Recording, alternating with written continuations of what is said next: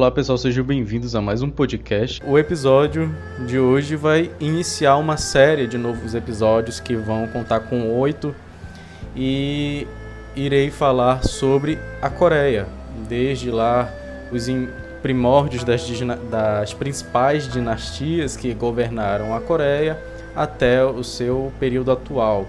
Muitas pessoas, ah, mas fala-se de república. Sim, eu achei super interessante é, falar sobre o assunto pertinente e vou contar como acabaram as dinastias e como o grande império da Coreia chegou ao seu fim e deu origem às duas Coreias que nós temos hoje. O episódio de hoje se chama Os Três Reinos Coreanos. Então, vamos lá. O primeiro estado coreano teve início em 2333 anos de, antes de Cristo, perdão, na dinastia Tangun. Tangu continua sendo um elemento popular para a história coreana. Estudos antropológicos mostram que já existia cidade-estados durante a Idade do Bronze, no século 11 a.C. A dinastia Tangu também era chamada de dinastia Chozon ou Gorjozon que terminou com a invasão dos chineses. Após a queda de Gojoseon, toda a área que vai da Manchúria a toda a Península Coreana passou a ser governada por três reinos diferentes, que era Goryeo, Bagje e Silla. O reino de Goryeo perdão, existiu até 668 d.C. Foi originalmente estabelecido no meio do rio Yalu na Manchúria. E dentre os três reinos, foi o mais avançado na questão política e cultural. No século V, estava no auge de seu poder e controlava um território que ia do sul da Manchúria até metade norte da Península Coreana. Foi nesse reino que existiu a primeira Academia Nacional de Confúcio da Coreia, assim como foi o primeiro dos três reinos a aceitar o budismo como uma religião apoiada pelo Estado. Porém, Goryeo tinha uma postura agressiva, o que fez com que seus vizinhos utilizassem de invasões preventivas.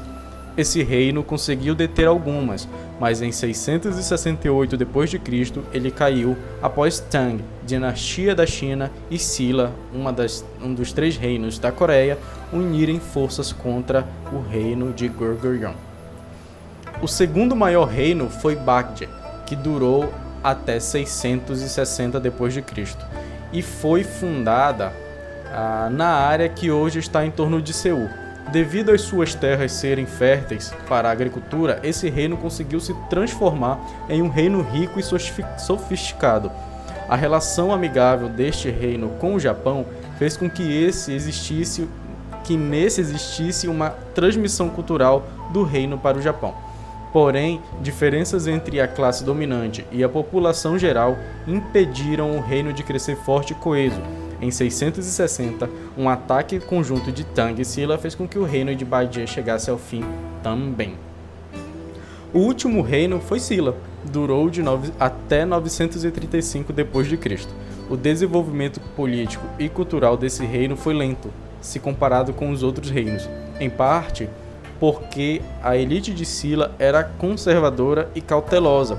Sila apenas abraçou o budismo em 535, bem depois dos outros reinos.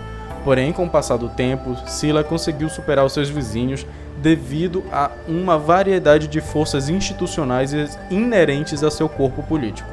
Por exemplo, diferente Bade, onde existiam divergências entre os governadores e os governados, a instituição pró-democrática de Sila, o Tribunal dos Nobres, serviu como uma força coesa que incentivou a solidariedade entre os aristocratas. Além disso, a estrutura social altamente estratificada proporcionou uma estabilidade essencial para a manutenção de um Estado centralizado. Os líderes de Sila foram capazes de recrutar militares motivados através de uma instituição educacional militar única. Além disso, os líderes utilizavam da diplomacia internacional para crescer, e a aliança com Tang da China é um exemplo disso. Com isso, Silla foi capaz de conquistar Gaia, Baje e Goryeo. Após isso, em 668, Silla unificou toda a península coreana e entrou em guerra contra Tang, no antigo, seu antigo aliado. Porém, Sila, Sila venceu esse conflito e passou a governar dois terços do sul da península. O período de unificação, que perdurou de 668 a 935, foi marcado por paz e prosperidade. Logo, Sila se tornou um estado tributário com relações harmoniosas com Tang e a hegemonia na Ásia Oriental.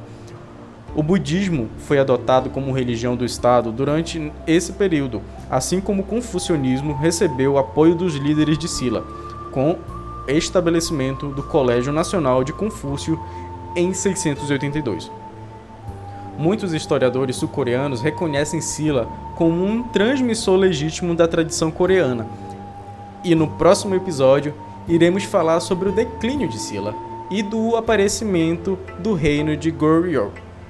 O que vocês acharam desse episódio, pessoal? Ele foi, bastante, ele foi bem, bem curto porque eu resolvi é, deixar mais maleável o conteúdo para não ficar muito pesado. Então eu dividi ele em oito partes e esse foi o primeiro episódio onde eu tratei desses três primeiros e fundamentais reinos é, que foram considerados ali governantes e, e percussores do Estado dentro da Península Coreana e eles são fundamentais para a história e a construção da Coreia que se tem hoje a Coreia como um estado tributário, com as suas instituições, com a sua cultura, com a educação.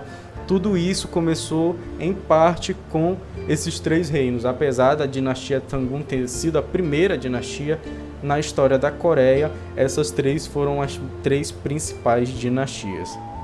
Então, pessoal, na próxima semana, na sexta-feira, teremos um novo episódio e esse episódio se chama O Declínio de Sila e o Nascimento de Goryeo. Até o próximo episódio.